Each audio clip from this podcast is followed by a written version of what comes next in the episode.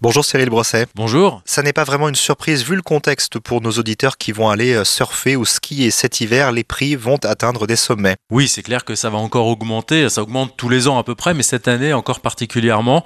Euh, nous, on a constaté des hausses euh, parfois de, 3-4%, c'est encore raisonnable, mais on en a vu d'autres de plus de 10% sur un forfait 6 jours par exemple.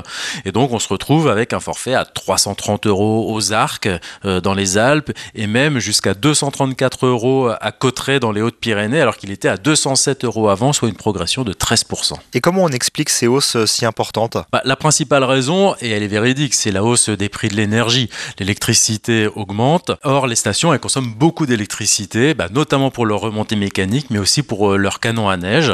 Donc effectivement, ça fait gonfler la facture. C'est pas la seule raison. Hein.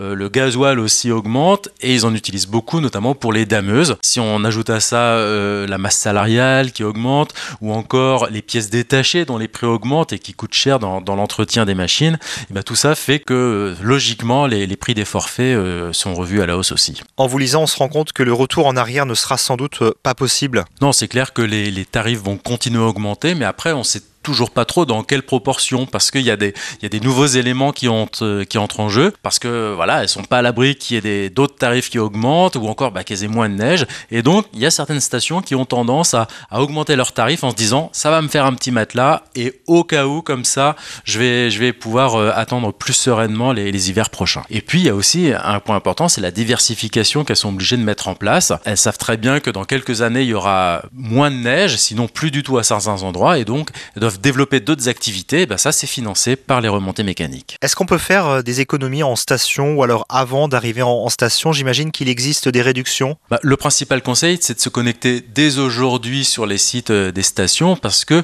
la plupart proposent des, des réductions, font des promotions sur leur forfait en, en amont, bien, bien avant que les gens arrivent en station. Ça les oblige un petit peu à venir comme ça. Et puis, euh, autre conseil aussi, évidemment pour ceux qui peuvent, c'est de, de skier en dehors des périodes de vacances scolaires, notamment en tout début ou en toute fin de saison, mais c'est pas toujours possible. Et puis, si vous avez un, logement aussi euh, sur place, et eh ben, demandez à la personne qui vous a loué ce logement parce que eux, ils ont des, des tarifs préférentiels pour leurs clients sur les remontées mécaniques. Et là aussi, ça peut permettre de faire baisser la facture. La hausse des forfaits des remontées mécaniques, parfois très importante, vous en parlez dans le magazine que choisir de ce mois de décembre. Merci Cyril Brosset. Merci.